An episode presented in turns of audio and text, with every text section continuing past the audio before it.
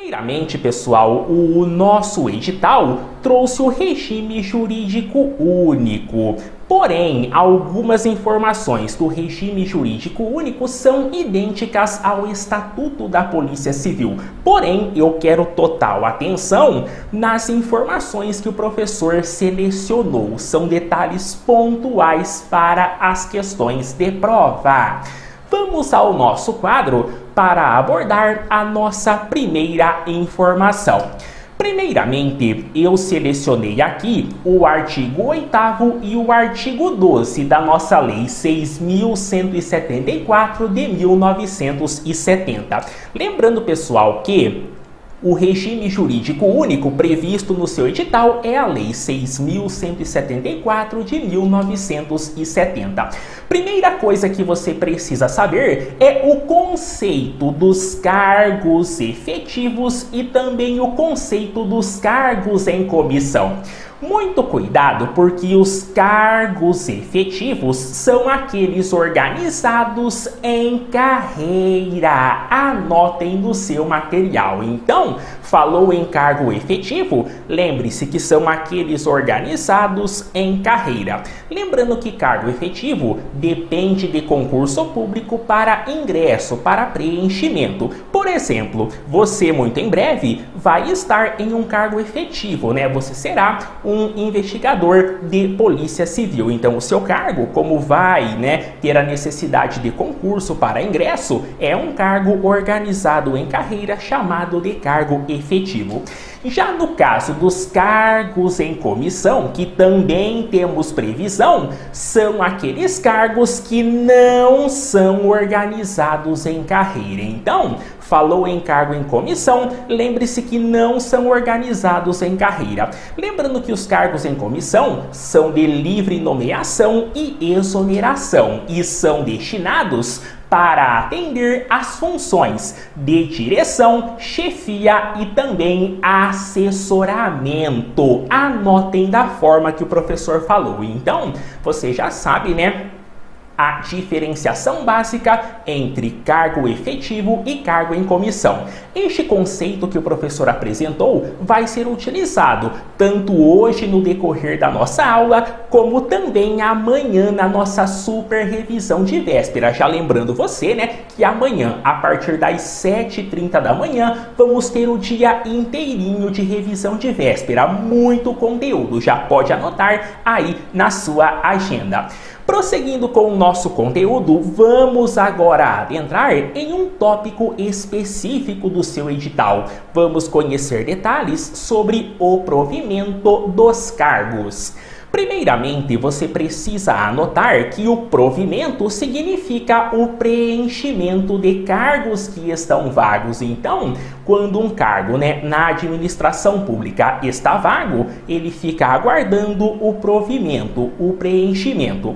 Para sua prova, eu selecionei algumas, algumas das formas de provimento, que são aquelas né, em que eu estou apostando questões. Então, vamos conhecer algumas das formas de provimento. Temos aqui em uma pequena relação algumas das formas de provimento de cargo. Temos aqui a primeira forma de provimento, que é a nomeação. Muito cuidado, porque a nomeação é a forma originária de provimento. Então, se aparecer uma questão na prova, né, pedindo a forma originária de provimento, lembre-se que é a nomeação. Muito cuidado, porque a nomeação é uma forma de provimento tanto nos cargos efetivos como também nos cargos em comissão. Então, se na sua prova surgir uma questão falando que a nomeação é forma de provimento somente em cargo efetivo, tá errado, porque também é forma de provimento nos cargos em comissão. Olhem que detalhe perigoso, né? Veja que o nosso assunto é fácil, porém, na hora da sua prova, né, no domingo, se você não estiver atento, não revisar as informações com aquela aquela tensão, né? Aquela pressão ali que você tem no momento da prova, acaba errando a questão. Mas você estudando aqui com o professor Jean, vamos acertar todos os detalhes na sua prova. Então, sobre a nomeação, você já sabe que é forma de provimento, é a forma originária e vai acontecer tanto nos cargos efetivos como também nos cargos em comissão. Temos aqui uma outra forma de provimento que é a promoção. Na promoção é quando o servidor é promovido, quando o servidor é promovido e sai de uma classe e vai para outra superior dentro do mesmo cargo, está acontecendo, né, inicialmente uma forma de provimento. Então, a promoção é forma de provimento. Quando a gente chegar lá nas formas de vacância, vou fazer, tá, algumas observações que irão auxiliar você, mas neste primeiro momento, quero que você anote que a promoção é uma forma de provimento. Temos aqui outra forma de provimento que é a reintegração. Muito cuidado, porque a reintegração, ela decorre de quando o servidor é desligado do cargo por motivo de demissão e após após a demissão, vem uma decisão judicial ou administrativa determinando que o servidor seja reintegrado ao cargo. Então, quando um servidor, né, um policial civil, ele é demitido e após a demissão, né, ele consegue decisão judicial ou administrativa determinando o retorno ao cargo, aconteceu a reintegração, que é uma forma de provimento. Veja que o professor vai trabalhar aqui bem acelerado com você. Nosso tempo é limitado, né? E eu quero o máximo de informações para te auxiliar na prova. Antes de dar continuidade, eu quero que você escreva aqui no chat, deixe o seu like, compartilhe, escreve aí de onde é que você está nos assistindo. Pessoal de Curitiba, Cascavel, pessoal de São Paulo, gente de todo o Brasil, né? Pessoal já se preparando, muitos viajando já para o estado do Paraná, né? Para a grande prova no domingo domingo. Mas voltando aqui às formas de provimento, além da reintegração, nós temos também o aproveitamento. O aproveitamento, lembre-se que é né, uma forma de provimento de cargo. O aproveitamento vai acontecer com o servidor que está em disponibilidade. Então, falou que algum servidor está em disponibilidade e surge né, a possibilidade de reaproveitamento, eu tenho outra forma de provimento. Anotem no seu material. Temos aqui uma outra forma que eu julgo como importante, que é a reversão. Muito cuidado, porque o conceito de reversão, eu quero que você anote o que o professor vai falar. Tenha atenção que a reversão vai acontecer com o servidor que é aposentado, né, por motivo de invalidez, por exemplo, e após um período de tempo é encerrado o motivo que originou a aposentadoria e daí o servidor volta a exercer o cargo. Então, falou na reversão, lembre-se que é uma forma de provimento e vai acontecer com o servidor que foi aposentado e após a aposentadoria, né, foi cessado, foi encerrado o motivo que originou determinou a aposentadoria. Cuidado com este conceito. Temos aqui uma outra forma que o professor selecionou, que é a readaptação. Veja que a readaptação ela vai acontecer quando o servidor é readaptado. Por exemplo, quando um servidor, né, da Polícia Civil, ele está exercendo um cargo e sofre alguma lesão, alguma incapacidade que impede o exercício do cargo, eu posso readaptá-lo em outra função compatível com a limitação. Então, por exemplo, né, quando um investigador ele sofre alguma lesão em uma mão, né, em um braço e fica, por exemplo, impedido, né, de manusear os itens básicos como armamento, algema, que são itens essenciais, né, do investigador, eu posso readaptá-lo em outro cargo compatível, né, com a sua limitação, desde que mantenha, né, todas as vantagens e benefícios do cargo. Então, para sua prova, tá? Na parte aqui do provimento, eu quero atenção nestas formas que nós listamos e nas características, tá? Que o professor apresentou, o professor repassou a você, beleza? Então, detalhes básicos selecionados. Claro que eu gostaria, né, de trabalhar tudo, 100% da legislação, mas como o nosso tempo é limitado, o professor selecionou os pontos principais, beleza? Prosseguindo com o nosso conteúdo, outro conceito que você tem que levar para a prova é a respeito da remoção. Sobre a remoção, que tem previsão do seu edital, tem né, a apresentação no artigo 65 e nós iremos conhecer o conceito agora. Muito cuidado, porque a remoção é o simples deslocamento do funcionário, do servidor, para outra unidade da instituição. Veja, pessoal, que aqui no regime jurídico único fala, né, que é um deslocamento para outro órgão ou outra unidade administrativa. Porém, o que eu quero que você anote é que a remoção ela ocorre entre unidades da Polícia Civil civil. Quando, por exemplo, um investigador de polícia, né, ou um escrivão, ele é removido, significa que ele vai sair de uma delegacia e vai ser enviado para trabalhar em outra delegacia, ou seja, foi uma remoção, né, dentro da própria estrutura da Polícia Civil. Então, quando o servidor ele é lotado, né, em outra delegacia distinta daquele que ele trabalhava inicialmente, está acontecendo, né, o ato de remoção. Anotem o conceito que o professor falou. Muitos detalhes, né, que estão aqui no regime jurídico único são idênticos ao estatuto. Porém, como o regime jurídico único é uma lei mais antiga, algumas nomenclaturas, né, elas são um pouquinho obsoletas. Porém, eu complemento aqui na explicação, né, como foi aqui o caso da remoção, para você não errar em prova. Leve o conceito que o professor falou a você, beleza? Muito cuidado, porque outra informação essencial é que o ato de remoção pode acontecer de duas maneiras. Veja que a remoção pode ser ex ofício ou a pedido do próprio servidor.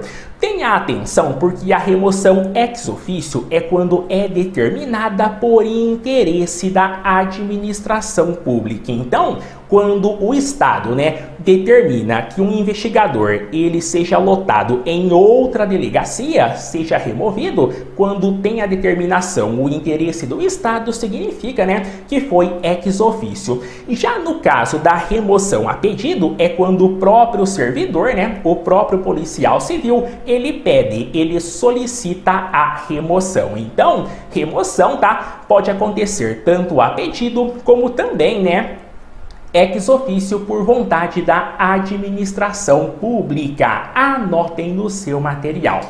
Temos aqui um outro tipo de remoção que eu também quero a sua atenção, que é a remoção por permuta. Muito cuidado, porque a remoção por permuta vai ser processada a pedido dos interessados. Como que acontece a remoção por permuta?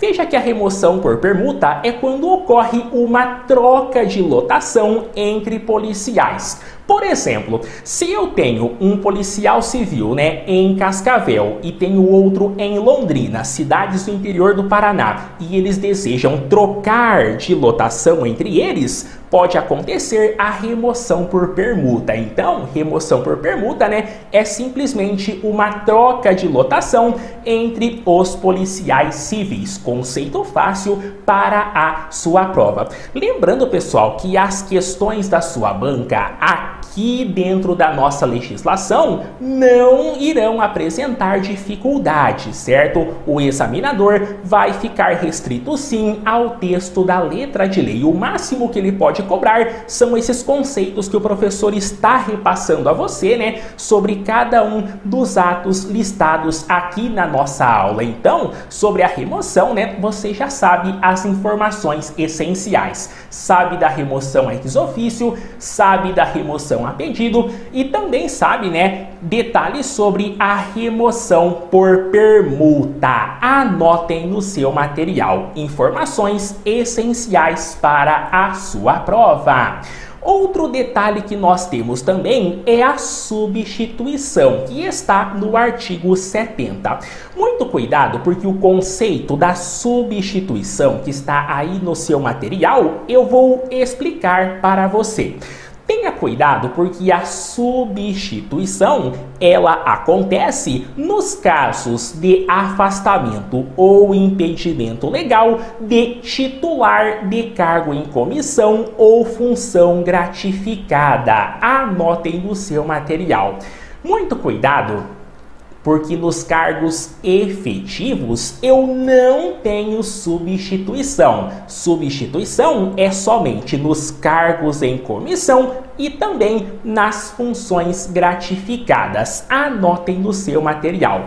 Quando o titular de algum cargo em comissão ou função gratificada precisa ser afastado por motivo de férias, licenças ou qualquer outro afastamento legal, tem que ser designado, né, um substituto para exercer temporariamente o cargo até que o titular retorne. É isso que você tem que saber, tá? Sobre a substituição. O detalhe crucial, a informação-chave que pode aparecer na questão sobre a substituição é que ocorre somente né, nos cargos efetivos, somente nos cargos em comissão, né, e não ocorre nos cargos efetivos. E acontece também na função gratificada, beleza? Então, falou em substituição, não acontece em cargo efetivo e somente acontece nas funções de confiança, né, que são aquelas funções gratificadas e cargos em comissão. Este é o conceito, tá? Que você tem que anotar sobre a substituição. Se vier alguma coisa, é a informação que o professor mencionou, beleza?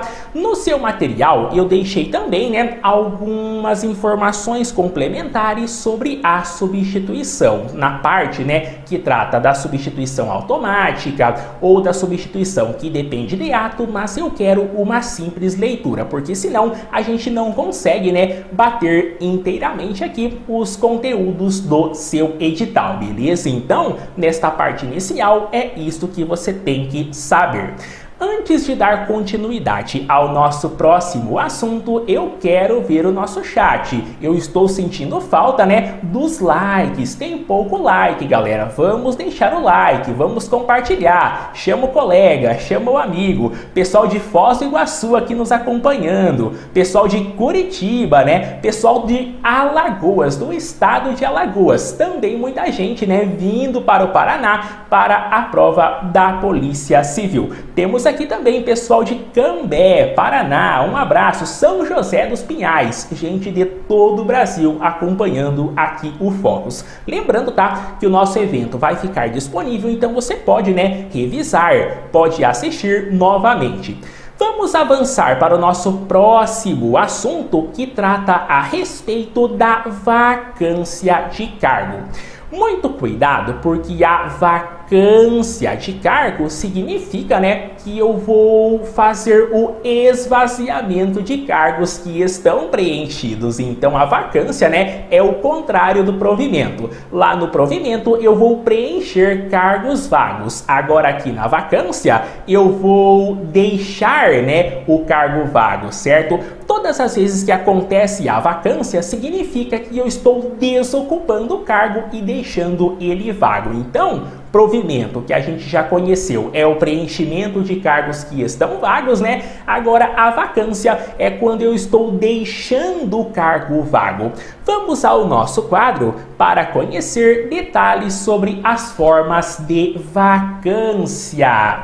Temos aqui, pessoal, nossa primeira forma de vacância, que é a exoneração. Muito cuidado, porque a exoneração é uma forma de vacância que não tem caráter punitivo. Então, exoneração, né, é uma forma de vacância que não tem caráter punitivo.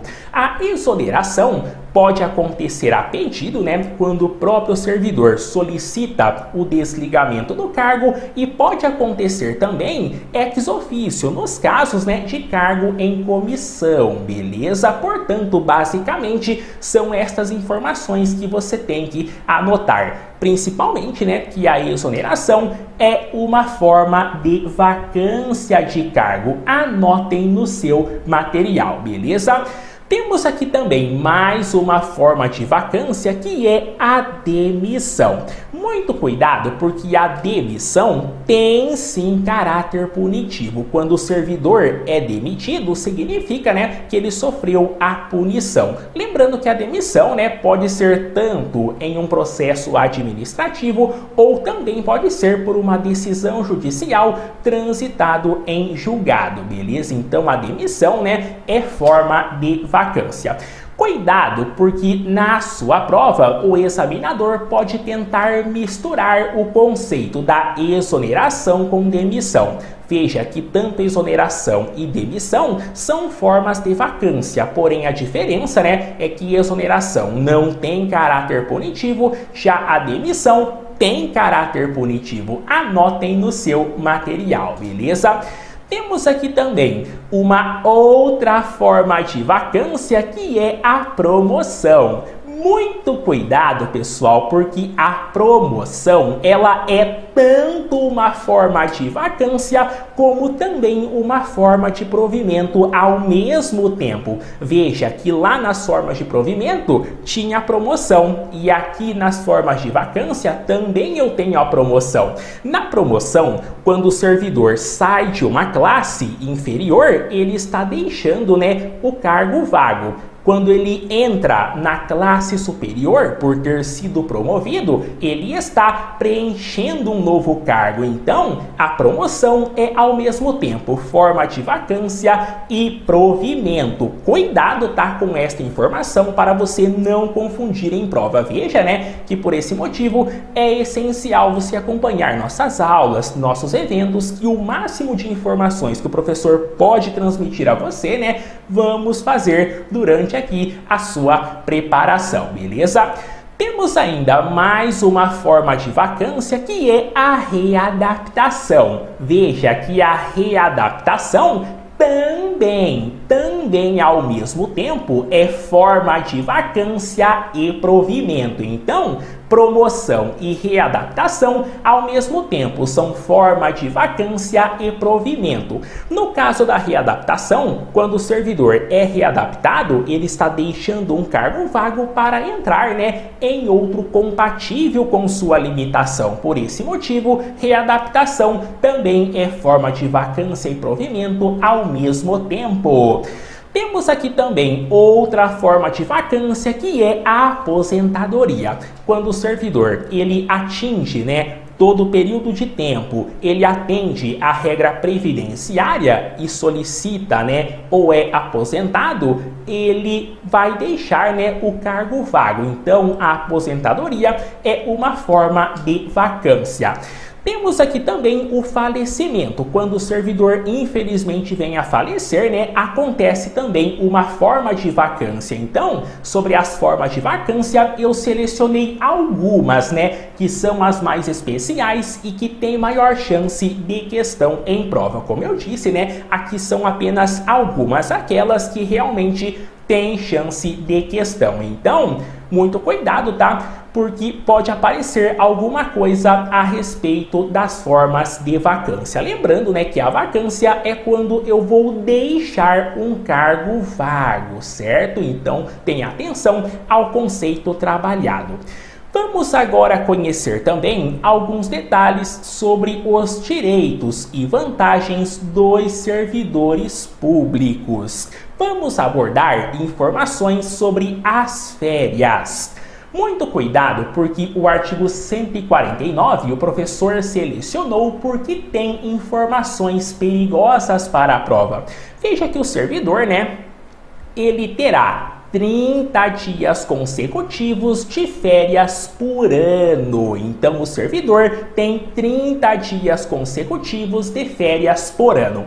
Porém, a informação essencial que tem chance de questão em prova é que é vedado, é vedado levar a conta de férias qualquer falta do trabalho que o servidor tenha cometido. Então, tenha cuidado faltas que o servidor tenha né, no decorrer do ano de trabalho não podem ser descontadas em férias. Veja que esta informação é passível de questão. Então, se o servidor durante o ano, né, faltou uma, duas, três, dez vezes, eu não posso abater, não posso descontar nas férias. Muito cuidado, porque o examinador pode contar uma historinha, né, em alguma questão e tentar induzir você a erro falando, né, que pode, que vai ser admitido o desconto de faltas ao serviço nas férias e tá errado, porque você já sabe, né, que eu não posso descontar. Outro detalhe que você também tem que anotar é que o servidor ele vai ter seu período aquisitivo de férias somente depois do primeiro ano de exercício. Então, você muito em breve, né, depois que você tiver seu primeiro ano de exercício, vai ter direito a 30 dias de férias, beleza? Anotem também no seu material. Muito cuidado, porque outra informação que costuma aparecer em prova é que as férias, né, conforme a previsão do regime jurídico único, não podem em regra ser fracionadas, exceto se tiver, né, alguma condição, né, que a exigência de serviço justifique. Então, em regra, né? Em regra, eu não posso fracionar as férias, a não ser, né, que alguma circunstância, né, de serviço exija ali uma suspensão, exija, né, algum tipo de adiamento, algum tipo, né, alguma condição ali de interrupção do período de férias. Mas em regra, né, tanto no regime jurídico como no estatuto, leve para a prova que as férias não podem ser fracionadas. Veja que são informações básicas, mas eu garanto que tem chance de questão, beleza? Prosseguindo com o nosso conteúdo, vamos conhecer também dois afastamentos que costumam gerar questões que a sua banca adora explorar. Temos aqui no artigo 128 um detalhe que fala que o servidor, né, quando ele precisar ser afastado em virtude de casamento ou por motivo de luto, né, falecimento de algum destes familiares, o servidor terá o prazo de até oito dias. Anotem no seu material. Então, falou em afastamento por motivo de luto ou casamento, lembre-se que é até oito dias de afastamento, beleza? Então, falou em afastamento por luto ou casamento, lembre-se que são até oito dias de afastamento. Veja que este prazo é um prato cheio para a questão em prova, certo? Então, você já sabe, né? O prazo de duração do afastamento no caso de luto ou casamento são até oito dias de afastamento em ambos os casos. Anotem no seu material. Veja que são informações fáceis, né? São informações simples que têm chance de questão, beleza? Vamos conhecer também alguns detalhes sobre algumas vantagens que o servidor pode receber. Quero que você anote duas vantagens que têm caráter indenizatório, que são a ajuda de custo e também as diárias. Na sua prova, o examinador pode cobrar o conceito da ajuda de custo ou o conceito da diária. Pode também tentar mesclar né, o conceito e as características de cada uma. Então, eu vou explicar a você né, qual é a diferenciação entre a ajuda de custo e as diárias. Muito cuidado, porque no caso da ajuda de custo, eu vou pagar ao servidor quando acontecer alguma remoção ex officio de caráter permanente. Quando o servidor ele é removido, né, ex officio em caráter permanente, para custear despesas com mudança, eu posso pagar a ajuda de custo. Então, falou, né, em mudança de sede, mudança de lotação ex ofício, lembre-se que quando for uma mudança definitiva, né, o servidor vai ter direito à ajuda de custo na forma da lei, beleza? Já no caso de deslocamentos temporários em prol do serviço e que não tenha, não tenha, né, qualquer mudança de lotação, aí eu vou pagar diárias. Então, lembre-se, falou em mudança permanente definitiva de lotação, pago ajuda de custo, né? Quando for uma remoção, uma mudança de lotação ex ofício. Agora falou, né, em um deslocamento eventual e temporário apenas para alguma atividade em serviço, aí para despesas de alimentação, né, e hospedagem eu pago as diárias. Por exemplo, se um policial civil, né, ele é removido ex ofício da cidade de Toledo para a cidade de Paranavaí, foi uma remoção definitiva e por interesse do serviço público, neste caso, né, para o custeio da mudança, vou pagar ajuda de custo, porque foi uma mudança de lotação permanente. Porém, se o servidor sai de Toledo, né, e vai à cidade de Foz do Iguaçu apenas para uma missão, para algum serviço eventual, temporário e logo em seguida vai retornar, aí neste caso, né, do deslocamento eventual para custeio, né, da alimentação e hospedagem pago as diárias. Então você já sabe, né, qual é a diferença falou, né, em mudança de lotação permanente, ajuda de custo. Agora falou, né, em deslocamento temporário ou eventual, lembre-se que são as diárias. Inclusive, né, inclusive eu deixei no seu material, tá? o conceito da ajuda de custo e também das diárias. Porém, para fins de prova, se você lembrar o que o professor explicou no conceito, é suficiente, beleza? Já sabe, né, que um é no caso de deslocamento temporário, que são as diárias, e a ajuda de custo é no caso de mudança de sede, né, de alguma remoção ex ofício em caráter definitivo. Veja que aqui no curso intensivo, né, é aquela pincelada que a gente dá no conteúdo, né? Quanto mais informações a gente consegue bater, melhor para o seu trajeto, né? A sua preparação, beleza? Vamos agora conhecer também um detalhezinho que trata a respeito do regime disciplinar. Um detalhe que chama a atenção é a respeito da acumulação de cargos. Dentro do nosso regime jurídico, que é o que vai ser cobrado na sua prova, nós temos alguns conceitos né, a respeito da acumulação de cargos que eu vou repassar a você. No artigo 272, nós temos um detalhe que fala que, em regra, né, em regra é vedada a acumulação remunerada de cargos públicos. Porém, nós temos aqui algumas exceções. Veja, pessoal, que as exceções aqui do regime jurídico, elas não estão, tá? Não estão contrariando a Constituição. Tem apenas algumas nomenclaturas diferentes, porém o conceito está correto e eu vou explicar a você. Muito cuidado, porque nestas exceções em que vai permitir a acumulação remunerada de cargos, o primeiro quesito que eu preciso atender é a compatibilidade de horário. Então, para permitir né, qualquer exceção na acumulação de cargos, preciso comprovar que os horários são compatíveis, que não há conflito de horários. Então é o primeiro requisito, né? Primeira exigência para a acumulação de cargos. Caso tenha a compatibilidade de horários, eu posso acumular, né, conforme aqui o regime jurídico, um cargo de juiz, né, que é o magistrado, e um cargo de professor, que é o magistério. Então, o juiz, né, o magistrado, tendo horário compatível, ele pode acumular, né, o cargo de juiz com um cargo de professor, que nós chamamos de magistério.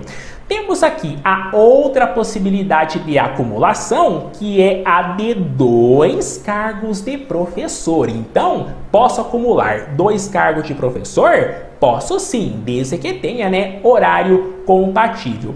Temos aqui também outra exceção que permite a acumulação, que é no caso, né, de um cargo de professor com outro cargo de natureza técnico ou científico. Então, eu posso acumular, né, um cargo de professor com outro cargo que tenha natureza técnica ou científica, desde que tenha, né, horário compatível.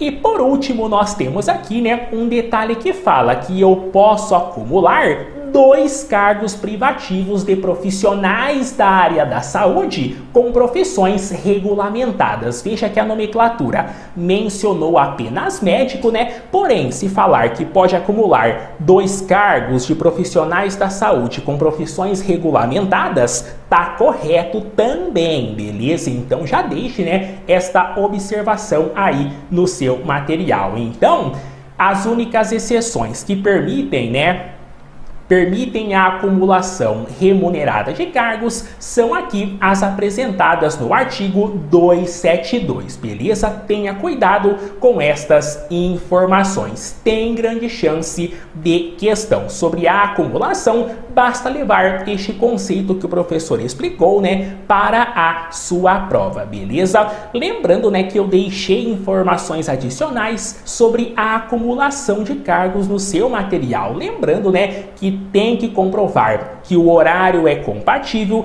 lembrando, né, que tem que ser estas exceções aqui do artigo 272 para que permita a acumulação, beleza? Então, detalhezinhos, né, que não tem qualquer dificuldade. Vamos agora conhecer também uma outra informação né, sobre a responsabilidade do servidor no caso de alguma acumulação ilícita de cargos. Informação que eu selecionei porque percebi que tem grande chance de questão. Porém, antes de adentrar no conteúdo, eu quero ver se vocês estão deixando o like. Eu preciso do like, né? Para que a gente continue tendo muitos eventos aqui ao vivo e gratuito. Tô percebendo que o pessoal, né, está deixando aqui, não está é, apertando o like. Vamos lá, galera. Temos aqui as informações, né? Temos aqui a Adma da Paraíba nos acompanhando temos aqui o Luiz, temos aqui também o Roberto. Um abraço a todo mundo, mas não esqueça, tá, de deixar o like, beleza? Eu não vou aqui é, fazer muitos comentários é no chat, porque o nosso tempo, como eu disse, é limitado e o que nos interessa é informação. Mas voltando ao nosso quadro, vamos conhecer aqui, né, detalhes sobre a responsabilidade no caso de acumulação ilícita de cargos. No artigo 273, nós temos um detalhe que fala, né, que quando for constatada, for verificada a acumulação proibida de cargos e comprovada a boa-fé do funcionário, o funcionário vai ser apenas obrigado a optar, a escolher, né, por qual cargo ele quer exercer. O que significa isso, pessoal? Caso o servidor esteja acumulando dois cargos, né, e esteja irregular, mas verificou que não tem má fé e que tem boa fé do servidor, Tendo a boa-fé na acumulação ilícita, o servidor vai ser chamado né, no processo administrativo e vai ser dada a oportunidade dele optar e escolher qual cargo ele quer exercer. Então, teve acumulação e constatou a boa-fé, né? Servidor é chamado e daí ele vai ter que escolher qual cargo ele quer exercer, beleza? Porém, se comprovar na acumulação de cargos que teve a má fé do servidor, comprovando a má fé, aí o servidor vai perder todos os cargos que está acumulando e ainda vai ser obrigado a devolver, né, a restituir tudo que recebeu indevidamente. Olhem que detalhe perigoso. Veja, né, que são informações, né, que são informações muito importantes aqui dentro do nosso artigo. Então, artigo 273, tá? Grande chance de questão, beleza? Lembre-se que na acumulação de cargos, né, se tiver a boa fé, o servidor pode escolher qual cargo quer exercer, né? E vai ter que abrir mão somente de um. Agora, se comprovar que houve má fé na acumulação, perde todos os cargos que estava acumulando, né? De forma irregular e ainda é obrigado a devolver, a restituir, né? Tudo aquilo que recebeu indevidamente. Então, nosso artigo 273, né? Tem grande possibilidade de questão em prova. Podem destacar, né? E quando estiver naquela viagem, estiver com um tempinho, né? Antes da sua prova, faça a leitura aí para você ir lembrando, beleza? Vamos agora conhecer também outros detalhes sobre a responsabilidade disciplinar, responsabilidade administrativa da conduta do servidor. Como eu disse a vocês, né, hoje aqui no nosso curso intensivo são informações que o professor selecionou. Eu gostaria muito, né, de trabalhar 100% da lei com vocês. Porém, né, como o tempo é limitado, são informações pontuais. Porém, eu quero deixar aqui meus contatos à sua disposição. Caso você tenha dúvidas, né, sobre o conteúdo, pode mandar no meu Instagram, que é professor.jeancarlos, ou se preferir, na minha página do Facebook. Vou responder você, né, hoje, amanhã e também no dia da sua prova. O professor está aqui para auxiliar você. Conte comigo para a sua aprovação, beleza? Mas voltando aqui agora ao nosso conteúdo, vamos ao nosso quadro, né? Conhecer detalhes sobre a responsabilidade dos servidores. Muito cuidado, pessoal, porque o servidor público, quando pratica né, algum ato irregular, algum ato ilegal, ele pode ser punido, pode ser responsabilizado em três esferas. Veja que o servidor, quando ele pratica algum ato ilícito, algum ato irregular nas suas atribuições, ele pode ser punido na esfera civil, também pode ser punido na esfera penal ou criminal e também pode ser punido na esfera administrativa. Anotem no seu material. Veja que são conceitos básicos, porém muita gente erra na hora da prova. Então, servidor público, né, praticou algum ato irregular, pode ser punido na esfera civil, também na esfera penal e também na esfera administrativa. Lembrando que as três esferas de responsabilidade, em regra, são independentes entre si, beleza? Lembrando também que as três esferas de responsabilidade, elas podem acontecer tudo de forma simultânea. Lembrando, pessoal, que a esfera civil de responsabilidade é relacionada ao pagamento de indenizações, pagamento, né, de ressarcimentos de prejuízos que o servidor tenha ocasionado. Então, quando ocorre, né, uma punição em que obriga pagamento de indenizações, significa que é a responsabilidade da esfera civil. Já no caso da esfera penal, é quando ocorre né, algum tipo de crime ou alguma contravenção penal. É quando o servidor vai responder perante a justiça. Já no caso da punição administrativa, são aquelas punições aplicadas pela própria instituição. No caso, né, a Polícia Civil. Quando o servidor sofre aquelas punições internas, né, nos processos administrativos disciplinares, significa que o servidor foi punido na esfera administrativa. Anotem estes conceitos. Se aparecer alguma coisa, né, em alguma questão aqui da nossa legislação, serão as informações que o professor mencionou, beleza? Então tenha cuidado, tá? Porque são detalhes que podem aparecer sim na sua prova. Prosseguindo com o nosso conteúdo, no artigo 287 temos as características né, específicas a respeito da responsabilidade civil. Muito cuidado, porque a responsabilidade civil, que é relacionada né, ao pagamento de indenizações, pode ser decorrente de procedimento doloso ou culposo. Cuidado, porque se falar que a responsabilidade civil é exclusiva de procedimento doloso, tá errado, porque pode ser no caso de algum procedimento culposo. Então, se o servidor, né, ele incorreu em dolo ou em culpa, vai ter a responsabilidade civil.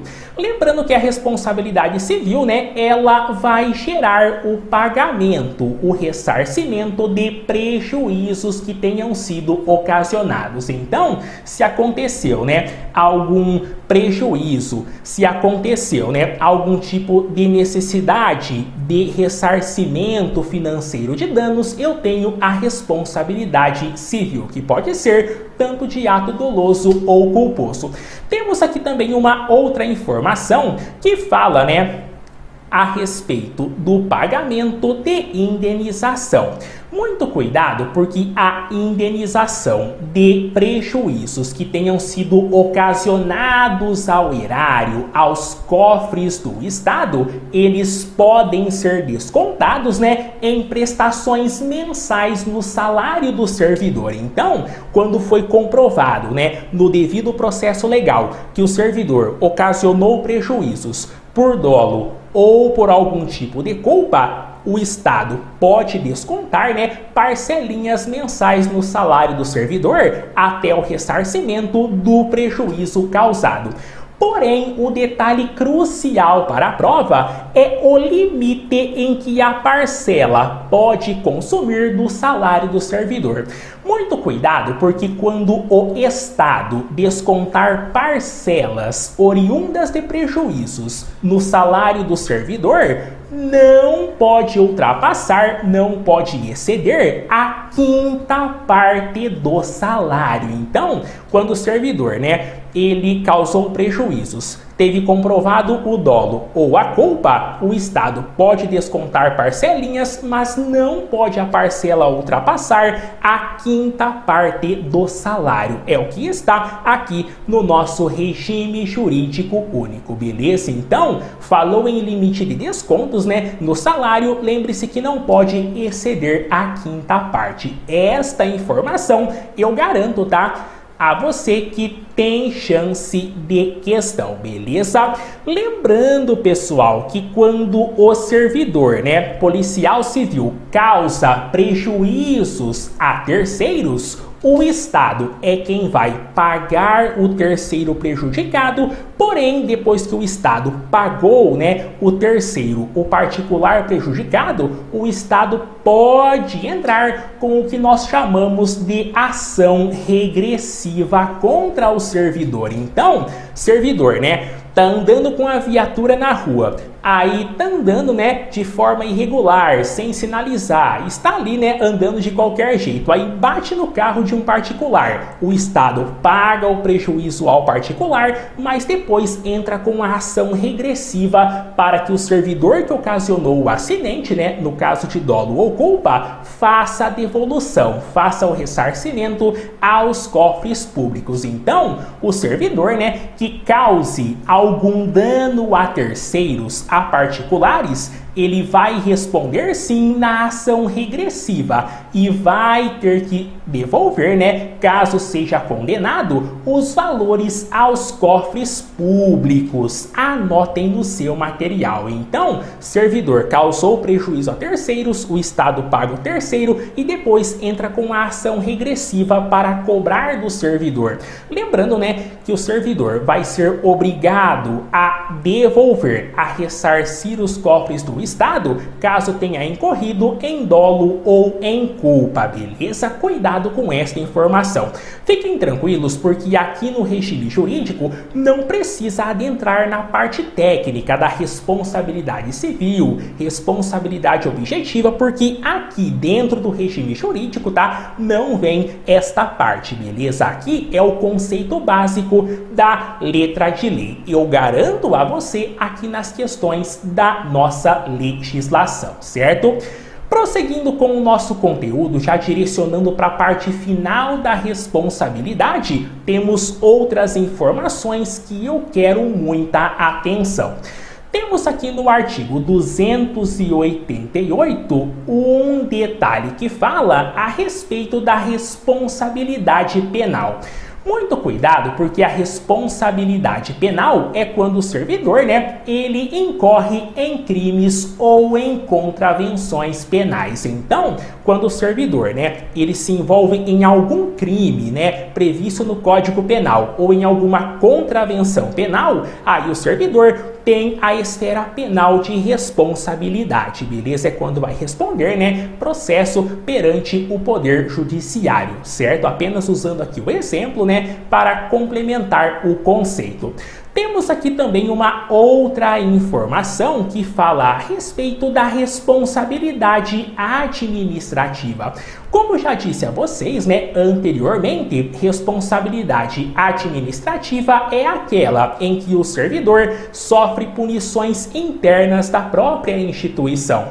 Por exemplo, quando o servidor sofre uma pena de suspensão, uma pena de demissão em processo administrativo disciplinar, foi punição de natureza administrativa. Então, sofreu punições internas, né? Lembre-se que são da esfera administrativa. Lembrando, pessoal, que o nosso artigo 290 traz um detalhe que o professor mencionou a você. Veja que a responsabilidade civil penal e disciplinar, que é a administrativa, podem acumular entre si e, em regra, são independentes uma das outras. Anotem no seu material. Então, falou na responsabilidade, né? Civil, penal ou administrativa, lembre-se que elas são, em regra, independentes entre si, beleza? Portanto, anotem no seu material. Veja que aqui a gente não vai adentrar na parte técnica, né? Na parte específica da responsabilidade, porque eu garanto a você que se vier alguma questão, é somente os conceitos que foram trabalhados aqui da letra de